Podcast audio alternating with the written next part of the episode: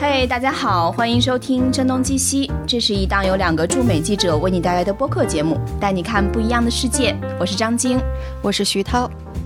大家可以写 email 给我们 etwstudio@gmail.com，也可以在微信公众号上找到我们，同样是 etwstudio。在新浪微博上，我们则是声东击西 etw。大家也可以上我们的网站 etw.fm，上面有更多可以参与我们互动的方式，以及给我们打赏的各种渠道。那今天呢，其实是对我们来说意味深长的一档节目，因为声东击西，呃，即将在二零一八年十月二十八号迎来它的两周年。对我估计就是等到大家听到这一期的时候，就已经不是即将了，而是已经是一个过去式了。可能 我们在两年前做这档节目的时候，呃，美国才刚刚经历它的。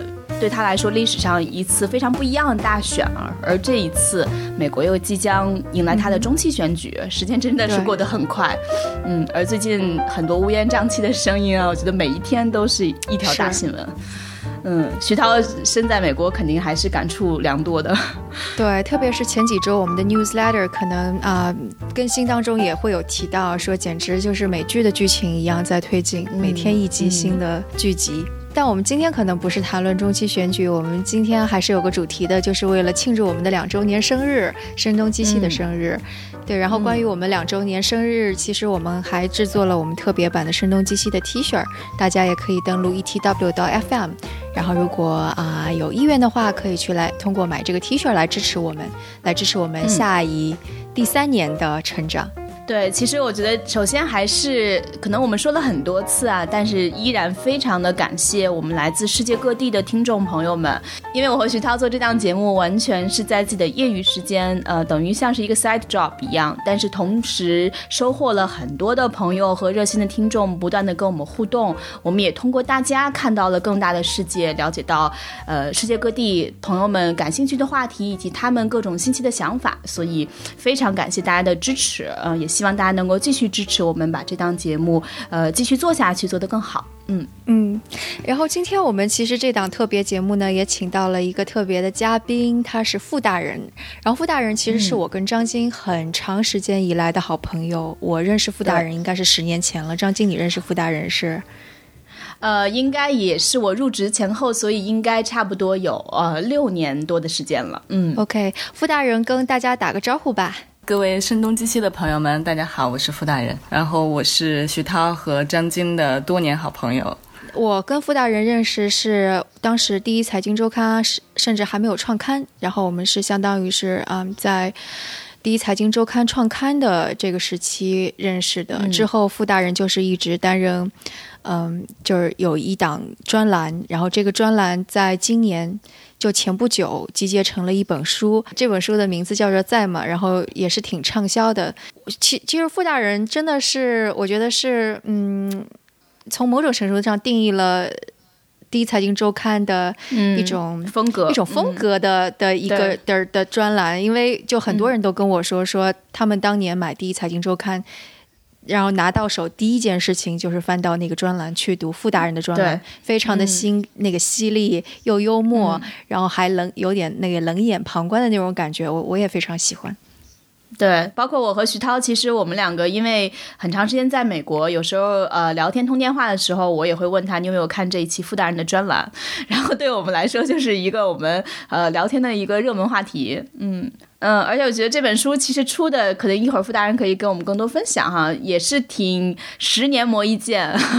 当中你可以想象，他以每周的频率在写专栏，这当中可能有几百篇文章，最终可能选出了一部分啊，一部分最精彩的凝结成这本叫做《在马》的书。嗯，还是非常非常期待的。嗯，对。然后傅大人同时也是第一财经周刊十问栏目的主持人，所以今天。嗯，我们会让傅大人担任一个呃非常重要的角色，就是由傅大人来向我们提问。因为之前我们说，我们为了这次特别节目，也请我们的听众给我们来提问，所以傅大人会帮助这些听众把这些他们的提问给念出来，然后我跟张静来回答一下。好的，好的，那我现在开始把一部分的读者的问题来抛向两位。啊，第一位提问的是叫做坂田成马的人，他说：“张静老师是不是已经从第一财经离职了？还在美国吗？”嗯，其实可能还没有及时跟大家通报我的一些近况啊。嗯，我是不久之前搬回了中国工作，在一个互联网公司工作。嗯，职业身份也有了一些调整啊。以前其实我们做这档节目或者做驻外记者，对我来说很大的一个吸引力是在于可以看更大的世界，就像我们的 slogan 一样。嗯，而现在我的工作，我我觉得的。他以另一种方式进入一个组织之后，也帮助我看到了更大的世界。我们每一天都在进行一场伟大的商业实验，所以我对我目前做的工作，嗯，感觉和我之前想做的事情也是有一定的延续性的。嗯，也谢谢听众朋友们的关心。我们我当然这并不妨碍我和徐涛会继续把声东击西坚持做下去。对，这一点非常关键。对，而且我们的主旨也是带大家看更大的世界。其实无论是职业身份的转换，还是呃生活和工作地点的迁徙，对我们来讲并不形成一个，对我来讲至少并不形成一个太大的阻碍。嗯，好，接下来的问题呢，不同的人都问到了。有一个叫 JY 的人问你们俩是怎么认识的？还有一个叫奇妙的大胡子爹也是这个意思，他就问是什么让你们走到了一起？嗯，那这个徐涛来回答吧。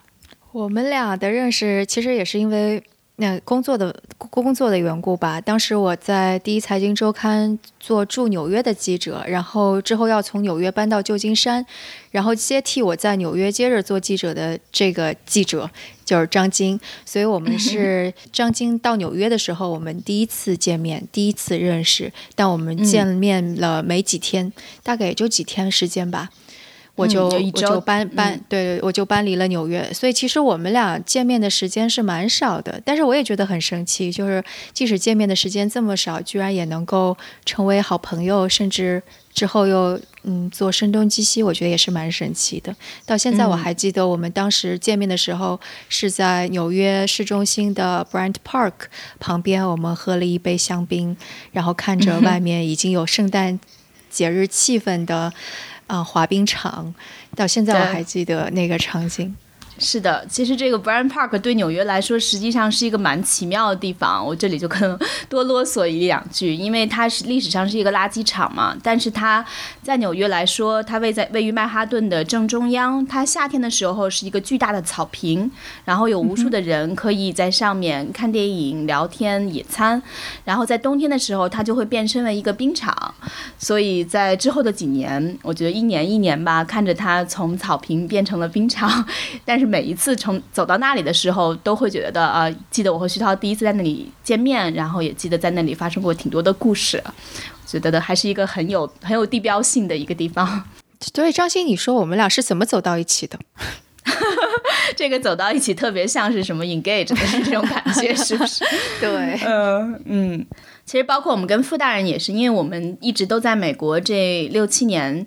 所以其实跟傅大人也是聚少离多的，见面的时间也不是很多，但是我们一直都还是保持着一种很亲密的关系，就心灵上有很多接近的地方吧。所以有有些时候就相互嘘寒问暖一下，但也还是挺挺开心的。嗯啊，就像我以前有一个比喻，就是说有的人跟人之间就像 WiFi WiFi 一样，就是可以自动连上，就是虽然你很久没有去过那个屋子了，但是原来连过就可以连过。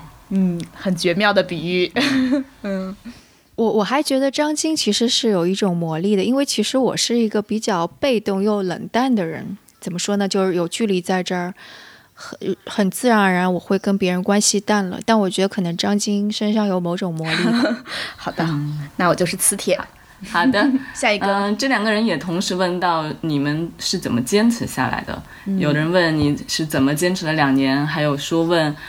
你们觉得最困难的是什么时候，或者是什么事件？有没有那种，呃，真的不行了，要不就这样吧的那种，散了吧的那种时刻？最终又怎么坚持下来的呢？其实我觉得，呃，我先说徐涛来补充吧。嗯，其实两年的时间过得还真的是挺快的。我记得第一年的时候，其实我们呃相对而言更新的会更密集一点。第二年可能因为我工作的一些变化，呃状态的一些变化，我们更新的相对少了一些。但是我们就依然保持一定要坚持把这个事情做下去。我和徐涛其实没有明确的讨论过这一点，但是我相信这是我们俩心里的一个一致的声音吧，就几乎是。不用去讨论我们要不要继续做这个事情，是一定要的。嗯，第一年的时候，我印象中其实徐涛有一段时间，他因为回国啊，然后嗯，有很多的那个在国内的一些事情要忙碌，所以那一段时间我自己更新的相对频繁一点。比如说，我们做了。嗯，应该是和迪士尼相关的，和古大白话做过一些访问，然后同时我们聊过呃纽约的建筑，呃纽约的天际线的变化，然后同时也做过一些呃托尼奖，就是关于纽约百老汇和戏剧行业的一些变化。当然，这个也是因为我个人的兴趣和周围朋友的一些机缘。而这一段时间，我觉得徐涛其实他利用他自己的一些呃优势和。对一些问题的关注和思考也更新的很密集啊！我其其实经常有些时候觉得是，嗯，很惭愧，因为我我是最近一段时间确实是呃有一点嗯工作比较密集，没有跟徐涛一起录很多节目，但徐涛自己有在做硅谷早知道的同时，还呃很密集的更新声东击西。你这顺便也帮我做了个宣传是吗？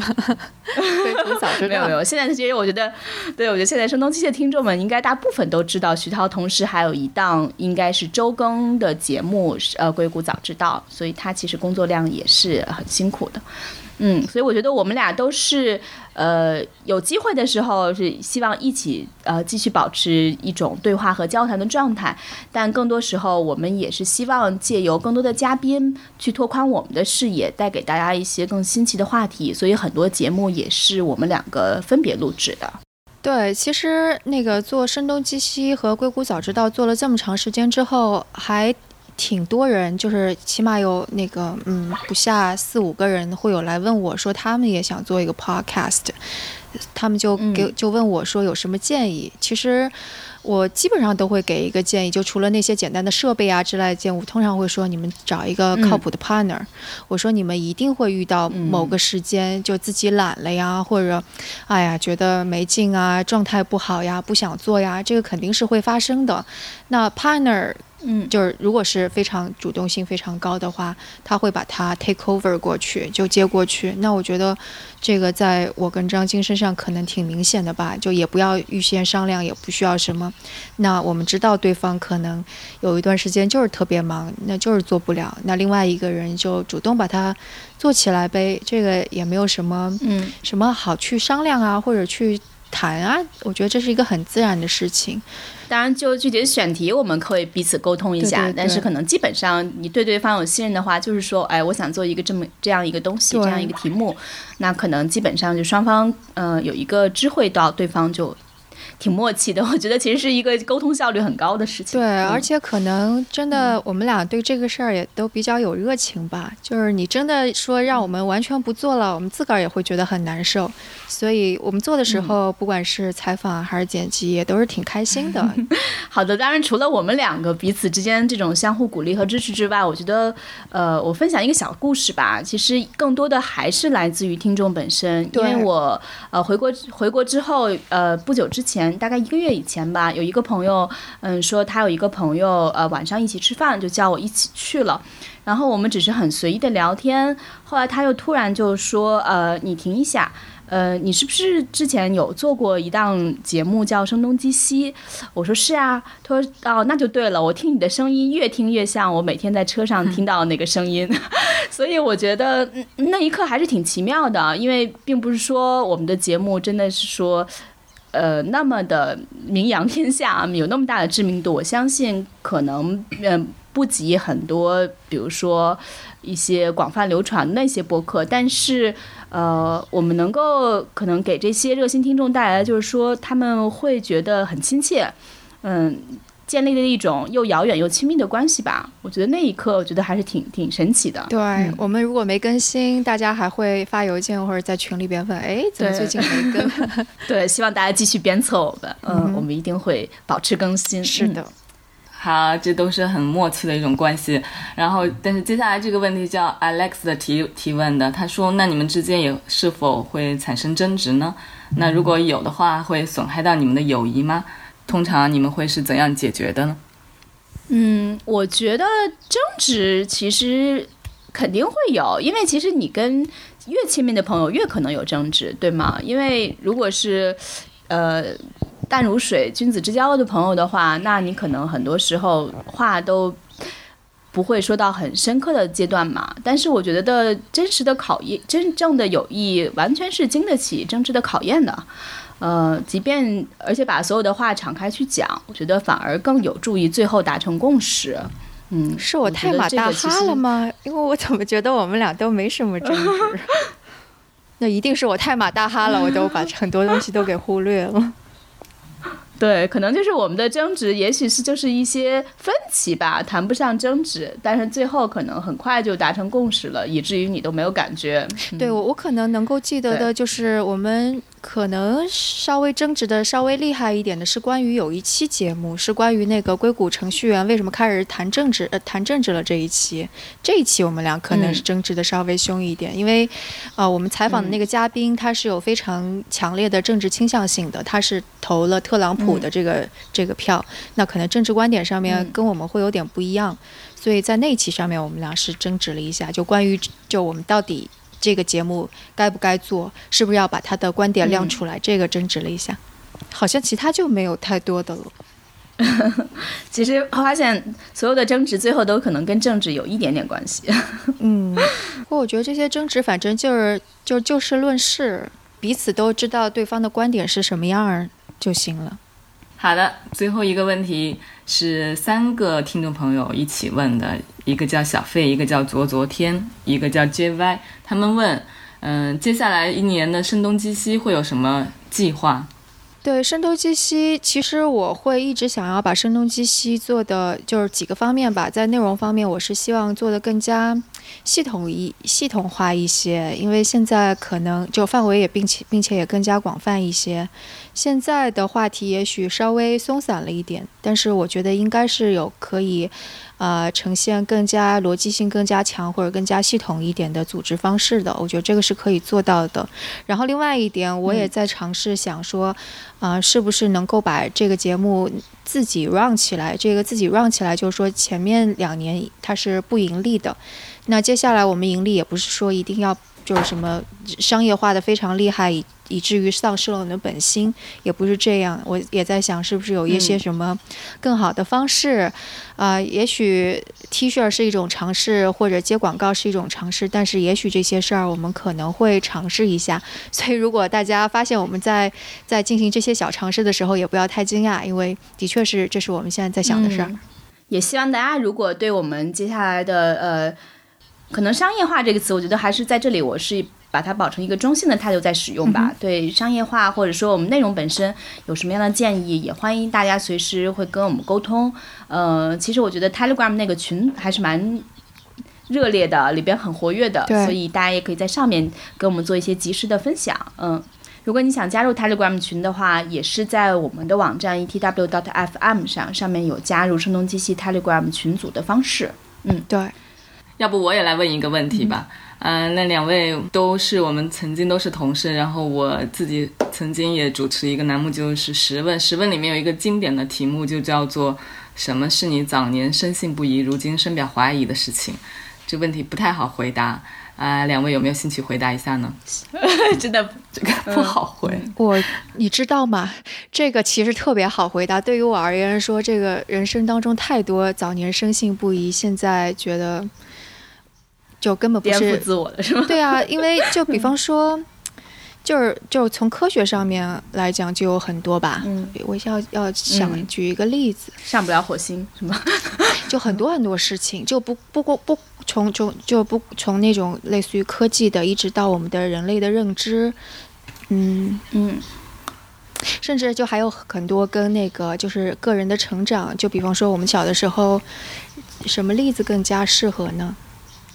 或者就就说，比方说，我们之前聊过很多的话题是关于女性相关的，对吧？然后我小的时候真的觉得女孩子还是要收那个收敛一些锋芒，然后女孩子可能数学真的要比男孩子差一点，女孩子可能真的很多就是的确是要嗯，也许要让自己的人生完全幸福，是结婚生娃是一个蛮蛮对的途径，或者说嗯，就很很多这些方面吧。其实我小的时候真的是。会觉得这是一个正常的，或或者还有就是说，你择偶的那个嗯标准一定是要，比方说像《傲慢与偏见》里边的那个呃 Darcy 先生一样那样子，但现在全都不是啊，完全不是这样子了。就我估计我们讲的很多的，在之前的讨论，就是我们之前声东击西很多节目，其实讲的也都是我们意识到的，可能传统的观念是不对的，对世界认知的变化。嗯嗯，对。对，我觉得其实我也对这个问题没有什么明确的答案，但是我感觉可能在很长时间以来，对世界的认知还是有一点点非黑即白。嗯，但慢慢可能随着认识更多的人，然后职业轨迹的一些变化，我觉得这个世界的很多灰度在向我更多的展现开来。然后，嗯，我从当中会觉得。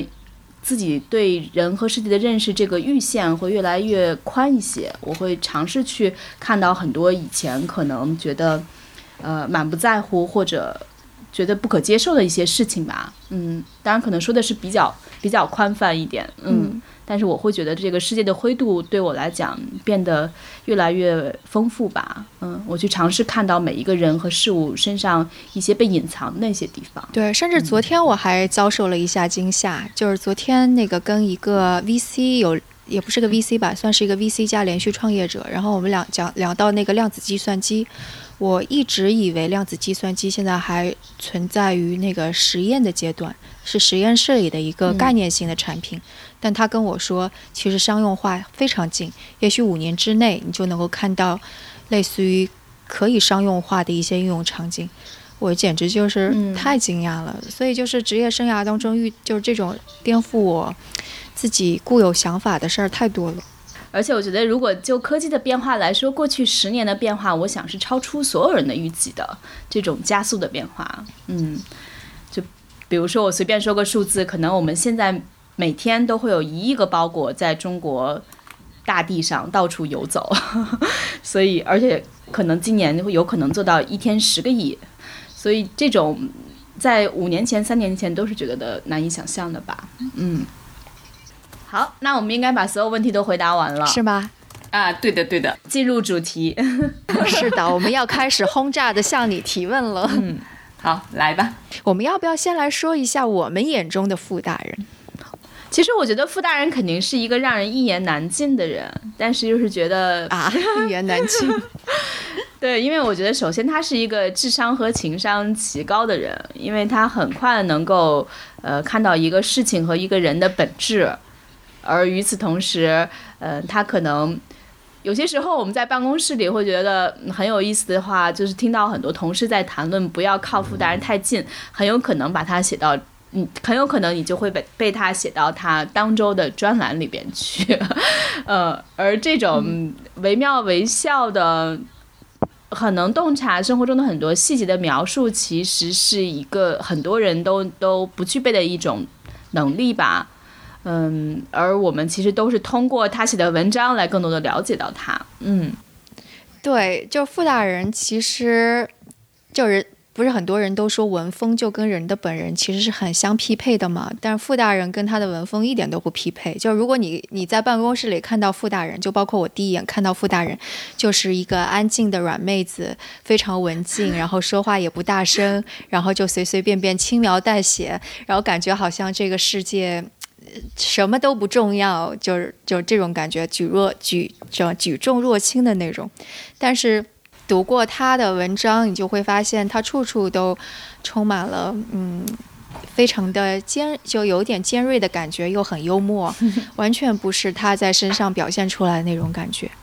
对，很分裂。所以你会觉得自己很分裂吗？其实应该人还是很多面吧，可能是就是。这个具体的在生活中的表现跟文字中的表现确实是不太一样。嗯，也许有一些听众是没有看过傅大人的文章的，那那是不是要读一段，然后让大家感受一下傅大人的文风是什么样的？好的，嗯，这篇文章这篇专栏文章的名字叫做《隐形人》，嗯，其实是他近两年的一个创作的文章，我来读两段。能坐在一起吃饭，就算是有点人缘了。有人喊着你，就算是没有无视你，所以严胜兰每次参加聚会的时候，其实都想改善一下自己不善言谈的样子，但是几番努力之后，仍然显得有点斯文客套。跟每个人都只停留在短暂的笑一笑的层面上。虽然认识这么久，还是没什么可聊的。话头扔来，他也不会跟接人发球一样回应得津津有味。有一些人就不一样，可以揪着边上男生的耳朵，或者翻翻白眼，或者笑得振聋发聩。这些人才更像是一个剧组的成员，而自己就是那种多一个不多，少一个不少的龙套角色。当然，严胜兰也不想当话题女王，不想当饭桌 queen。交际对一些人是维他命，对他来说更像是擦脚布。擦脚布干爽洁净的时候可以拿来用一用，当它湿漉漉的时候就完全碰都不想碰。严格来说，他可以不必拥有擦脚布，但谁都不想过得太无声无息。毕竟没有隐居，大家一起下班，一起进电梯，有人提议去新开的餐馆尝尝鲜，你不能每次都说我走先。这种入门级别的人情世故，他还是通的。人少的饭局还好应付，但人一旦多起来，惹人讨厌的声音就会跟着多起来。饭再可口，这种情况在帝都其实倒比较罕见。人们总是不满足于此，要额外交流一些别的。其中除了谁跟谁好了这种群众呼声高的八卦，参与性强的还有前程一事。谁最近突然发达，走了鸿运？谁又倒了大霉？绘声绘色描述完他人的生活之后，再展开一番对自己前程的想象。打算什么时候换车啦、换房了？哪个吸尘器更好？家里的保姆都赞不绝口了。严胜兰对这种准中产阶级的热忱感到厌恶。钱没挣几个，心比谁的都大，还非得掏出来给人看。嗯，我可能念了 六段，其实已经活灵活现的这样一个角色展现在我们面前，而且我感受到，可能读到这里的话，相信每个人都会联想到自己生活中和严胜兰相似的一些角色吧，至少对于我是刚想说说傅大人，你是你且说吧，这是不是写的就是我？所以你写的究竟是谁？对，是我吗？所以一定不能用真实姓名，对对对，我已经在想名字方面用了很多很多，就已经想不出名字了，都是什么阿朵啊、阿花什么的。我我是知道，我是知道我被你写过的哦，是吗？这个我都不知道。是的啊，写过，原来是那个你和一个 PR 吧，应该是什么？然后你们在聊那个 PC 的未来啊。这个我倒不记得，写过不止一次。好，我要回我要回去查一下。P 四的胃癌跟我根本一毛款一毛钱关系都没有，我当时觉得我已经完全听不下去了。但你们聊得非常的投入，你跟一个理科男应该是好像是。哦，我知道，我想起来了，是跟一个还特别似有青年的一个男生，一个 PR，对不对？对。然后我当时在一起吃饭，然后我我看了一下那个正好那个餐厅那个。呃，挂在墙角的电视在放《康熙来了》，然后那个，然后那个陈为民在那里头捶胸，然后他就说：“ 哎呀，你们怎么说的那么那么深奥，我怎么都听不懂，我好浅薄。”然后非常的点睛，然后我觉得陈为民说的就是我。好吧，天最强背景音。嗯，对对对。嗯。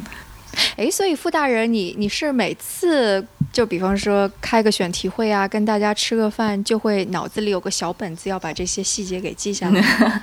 正好是有一些这样的细节，可能就是稍微印象深刻一点点，然后嗯，也没有小本子记，脑子里面没有这些东西，所以完全是靠脑子记住的。所以就是傅大人的观察力特别强，对吧？因为我觉得我好像就没有这样的观察力。嗯，没有别的优点了，眼睛视力还行。嗯，我觉得这个实际上是蛮神奇的。我记得有一次也跟人聊起过这种事情。呃，有一个词叫呃 photographic memory，类似于就中文如果翻译成就是过目不忘的能力。嗯，我觉得可能傅大人在生活中很多的瞬间，他这种感受力和观察力确实是，还是你你可以。就是他经历过一些事情的时候，完全能够成为自己是脚本，就真的是生活的脚本。这个能力，我觉得确实是呃，我是反正没有办法做到的。哎，你也是一个写作者，张晶，你也是一个写作者，而且我觉得你其实也是挺细心的。就你，你也不会有这样子的感感觉吗？我觉得我对自己的认识，就是我的优势和劣势都很明显。比如说我，我觉得我的优势相对而言，就是在一堆资料中能够迅速提炼出观点和认识清楚一个事情的本质，所以我这种总结归纳的能力很强。但与此同时，让我呃重述一件事情，完全的把它这种娓娓道来，嗯绘声绘色的去表述这一方面，有时候我就会对一些细节会忽略，嗯。那我觉得傅大人在这方面的能力就非常强。傅大人，你是什么时候发现自己有这种能力的呀？我是你们今天说的时候，太经典了。因为我还挺好奇的，因为就是呃，关于文风这种东西，就我觉得你好像就我认识你开始就已经有这种风格了，就幽默，然后细节，并且其实还是蛮冷眼旁观的那种。嗯。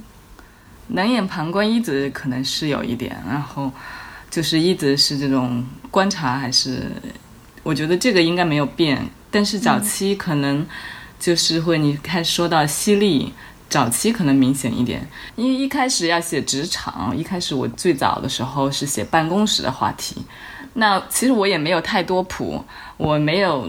我虽然经历过一些不同的那个工作岗位，然后也做垮过一些媒体，但是做垮过，但是但是真正的职场的这种办公室的话题，它不是无穷无尽的，然后很多都是谈现象。当时就是你谈现象的话，你就得有一个态度，那你态度很蔫了吧唧的这种就不醒目，所以而且。他就需要你一个鲜明的态度。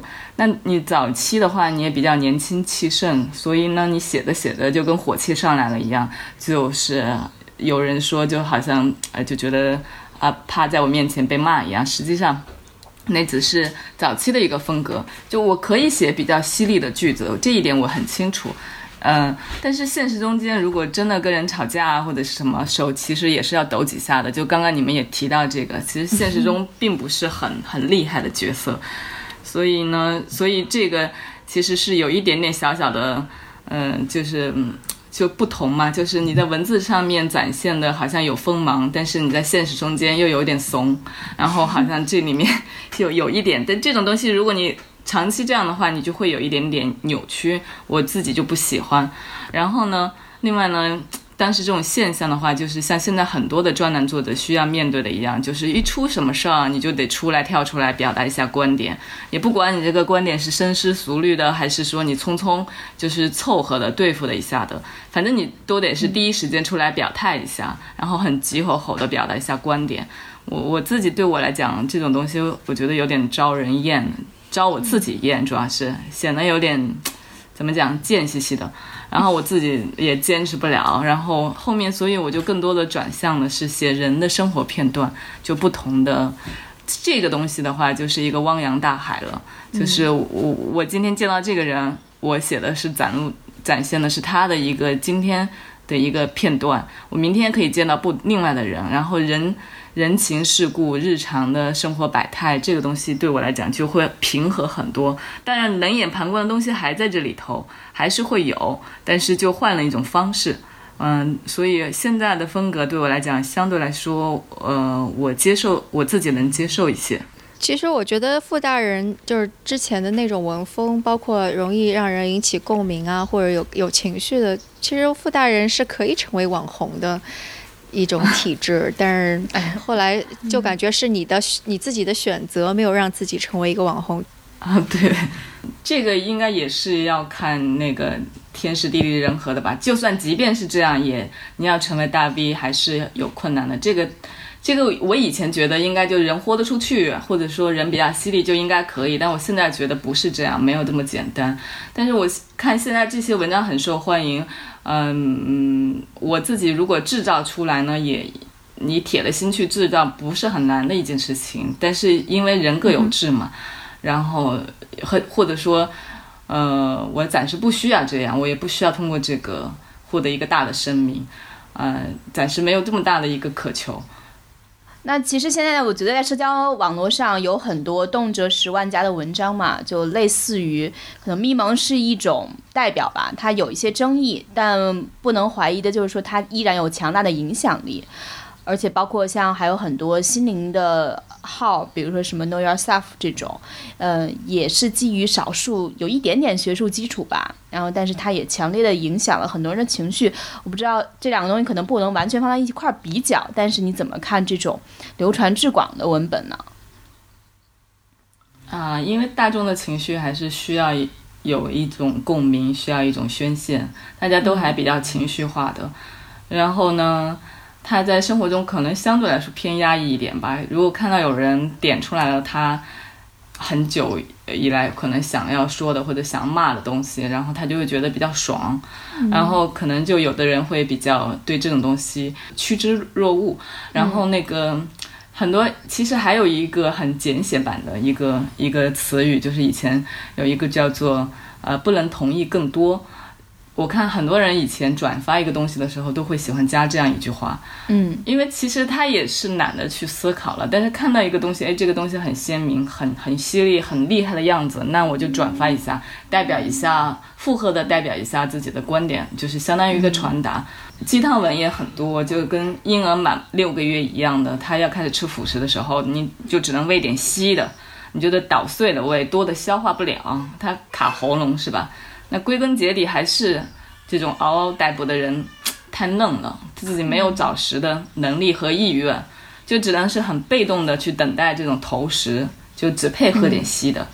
但是你光指责生产商弱智啊，或者说低档，那是不够的。虽然他们低档和弱智也是一个板上钉钉的事实，嗯，所以应该是一个共同反思的东西吧？为什么你愿意看这些东西呢？你为什么容易被这种东西煽动呢？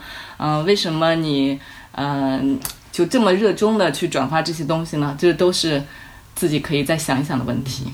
嗯，其实我们讨论这些流传至广的这些文本啊，无论从咪蒙还是很多心理学的账号，然后很多可能泛鸡汤文的这种作品，这背后还是我们看到这个职场和公司人的生活状态啊。比如举个例子，我昨天晚上就会发现，呃，我的一个呃朋友，然后他会发了一条朋友圈，说今天的今天晚上的 Lens 和就是那个视觉，嗯，财经杂志下面那个。那个号吧，视觉和 Know Yourself 的推送都非常不错，我就会发现这背后其实是有一个现象，就是以前人们都会有睡前阅读的习惯嘛，那可能我每天看一小时书或者至少半小时书，那现在可能人们把睡前阅读这个时间，也许是九点，也许是十点，他留给了公众号，而有一类公众号就可能他们每天晚上是要 check in 一下的，就或者他们这些号也会。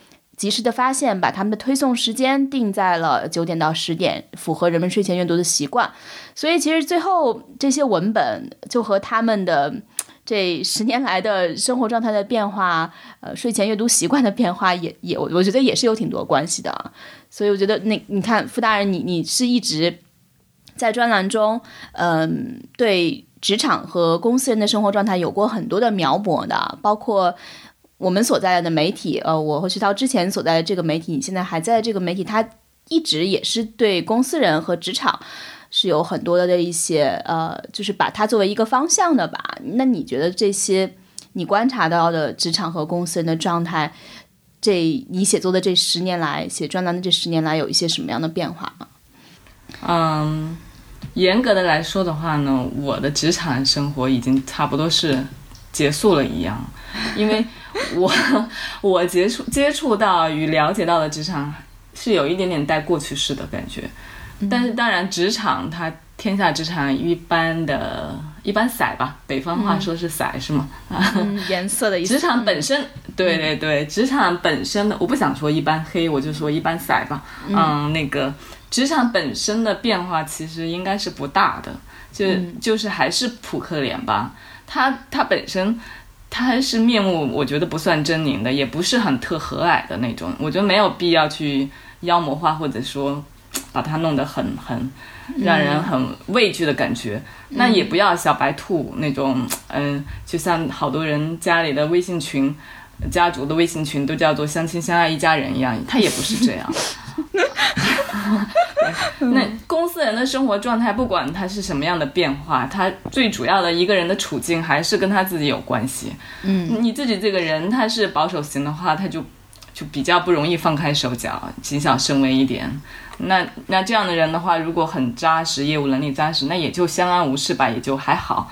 嗯，但是如果没有很突出的点，那他在职场生活中他就是被无视的。那你不管他的变化，就不管职场怎么变，不管他的选择的工作怎么一个变化，他整的状态，整个的状态还是这个样子的。他被，然后那如果有些人是激进型的，我们我们过去有些同事，你也我们也都了解过的，就是也都会很很容易有看得到这样不同的类型，就是呃就比较激进，比较那个希望就表达欲也好，或者说存在感也好，都需都是很很强烈的这一类型的人的话，他就相对不能忍一些吧，那急于求成一些也是。胆大，然后心黑，能力强，不说心黑，胆大能力强吧，那出来成绩就快一点。然后那也有倒霉的嘛，就是你有想法，但是也有行动力，但是总是差一点火候，这这种心态就比较容易崩。总我觉得总的来说就是这种，就是如果你的全部的成就感还有兴奋感只能从工作中获取的话，那么你加班的时候就注意一下，不要过劳死就行了。嗯，如果你你还能从其他的部分去转移扩散的话呢，我觉得就尽可能开枝散叶一些吧。我本人的态度还是相对偏向于后者的。我去，我觉得应该还是，不管你是从事了什么工作，不管你对自己的什么样的要求，就是呃，希望你作为主体的这个个人，还是生活的容易一点，或者说丰富一点吧。这个跟很多科技公司的九九六太不一样了。对科技公司的九九六，它好多更多的是偏向于年轻的职员吧，他有一种很积雪感、亢奋感，然后或者是有一部分人是很很很自动的去拥抱这种的，因为他嗯有一些人是比较乖的，从好的学校毕业出来以后，他选择最好的公司。选择最好的公司，公司给他一个存在感，这个公司很牛逼、很强大，那他自己就获得加持一样。那他个人来讲，至于他自己究竟他的是是不是他理想的生活状态，或者他想要达到什么样的效果，或者他对自己，他可能暂时放在后面吧。就我随着公司一荣俱荣，这一点比较重要。我站在了大船上，我站在了那个最正确的方向上，然后我每年的那个年终奖会比较多，这些东西。眼下对他来讲是比较重要的，我觉得也无可厚非。但是就是说，时间的随着后面时间加长以后，可能你要觉得啊，你这个个人不止人家介绍起你来也好，或者你向人家展示起来也好，就不仅仅停留在我是某某大公司的啊一一员吧，应该就是应该我同时可能还是别的角色，我是一个温和的爸爸，我是一个怎么样子。呃，愿意做家务活的男人，然后这都可以的。我觉得应该更多一些这样的东西，这样就会有助于生活和工作的平衡吧。你说的这个还蛮像，就是比方说美国或者硅谷啊一些普通人的生活的。但是在感觉，反正每次我回国，感觉身边的同事在国内基本上很难做到这一点吧。因为现在现现阶段，现在大部分年轻的。呃，公司人还是比较焦虑的，还是生活，尤其在国内的话，生活的压力确实很大。嗯，那我就只能不能够落下来，我每一步都得选在最好是正确的那个那个答案上面，要不然的话，我回头起来很难。那公司给我荣耀感，或者说好的公司，或者说好的行业，我我进了一个正确的行业，然后这些东西都会给他。呃，一个这样一个肯定吧，就是让他觉得心里面有一点点 依靠，嗯，但是他现在他没有过多的时间去再去拓展了，这个就更多的时间就交给这个，交给这个其实也是一个相对容易的答案，因为我我把自己交给了这里，然后我就跟着你走好了，那你自己发展的好，我也会获得那个好的收益。嗯，相对来说，比你自己去另辟蹊径，或者是去跟自己较劲，再去琢磨自己，我觉得对好多人来说是省事儿的方法吧。但是一个疑问就是，他会一直好下去吗？这个 这个问题太太戳心了，用网络上的语言来说。不过我觉得你说的这一点跟就之前我们讨论到的说，为什么大家会热衷于就现在这样的文本阅读也是有关系的。本来压力就已经很大了。留给自己的时间也很少，那干嘛还不去做点轻松的事儿？看一看鸡汤文、励励志，像对自己说“嗯，明天会更好”那种感觉一样。包括之前，我觉得我有朋友看过呃贾樟柯那个新片《江湖儿女》以后，呃，也说可能现在生活之重已经承担不起偶尔去看这样的电影了，因为看完以后就会觉得心里很难受，就是状态。能很难很快恢复过来，而第二天他可能要上班，有密集的工作，所以他我说的那可能也不能总看爆米花片吧。然后他说，后来想了想说，嗯，可能现在总看爆米花片也是可以的。所以，嗯，贾樟柯那个电影其实很沉重嘛。我觉得其实，我我觉得你这个朋友他可能，嗯，他觉得这个东西看了很沉重，然后就不想去面对。实际上这样的东西。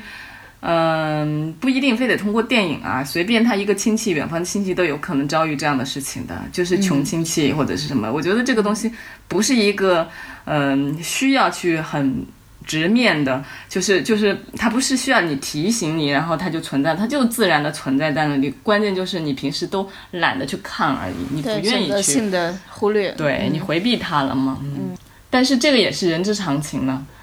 说是这么说，你看了又怎么样呢？然后就没有后文，没一个没有后文的东西。我我说现在这个都是要有一个答案的，现在都讲究追求一个答案，标准答案。你看个文章，希望得到干货啊；你看一个专家的观点，你希望他能指导你炒股挣钱。然后，所以你看这样的呃东西的话，你如果反思起来，觉得自己跟自己没有什么关系，然后自己也解决不了，那我为什么要去？呃，去投入精力和时间呢？好多人可能就避不及了，就是这样。嗯，这也能够理解吧。嗯，爆米花电影对对一个观众来讲没有要求。嗯，就是说啊，你看不看它都是这个样子。但是看沉重的东西的话，可能对自己好像还施加一个要求。嗯，我还能做点什么？可能，但是是大部分人回答不了这个问题吧？可能。嗯。哎，那傅大人，你现在那个在阅读，就是你自己分配自己阅读的时间会是什么样？或者你还有什么推荐的东西吗？然后那再推荐一下我自己的新书吧，在吗？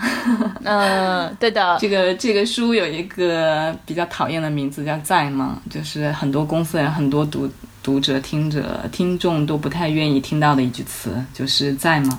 觉得一问在吗，就没有好事发生。嗯。但是你可以去看一看到底是有没有好事发生。OK，好的，这个推荐语还挺精妙的。那所以我们其实可以在所有的那个电子商务网站、图书网站上买到这本书，对吧？嗯，啊，对的，对的，京东还有签名版，他们把那个签名版。喊了一个很奇怪的名字，叫“尊享”。啊，哇哦，傅大人尊享版，不知道哪里尊哪里享。嗯，我签了五百本，我希望还是卖完这五百本吧。肯定会卖到五千本的。好的，那谢谢听众朋友们收听这一期的声东击西啊。我们节目录制的时间也比较长，因为确实老朋友相见啊，以声音的方式相见，还是有很多话可以讲，而且其实也确实是，嗯。有很多话题，我们都想在一起讨论嘛，因为也也有很多困惑啊，或者说有很多的思考，关于我们目前看到的经历的事情，嗯，所以也希望大家继续支持我们的节目，呃，锁定声东击西，也可以写 email 给我们 etwstudio at gmail dot com，在微信公众号上是 etwstudio，呃，在新浪微博上则是声东击西 etw。如果你想要了解傅大人的新书和傅大人本人的话，也可以在新浪微博上。应该是搜索“傅大人”就可以找到他，现在还是吗？对的，对的，公众号也是这个。好的，徐涛，你还有什么要补充的？去买我们的 T 恤。那在这里，我们也推荐一下我们特意为呃喜欢我们的听众朋友们制作的 T 恤。呃，它是同样是我们的 logo 的设计者呃 Noah 潘一位艺术家朋友帮我们设计的。然后也有一个很好的朋友在广州的一个设计师朋友帮我们去呃选了工厂，帮我们做了很多一些背后的推动的工作啊。非常感谢这两位好朋友，也希望听众朋友们能够继续支持我们。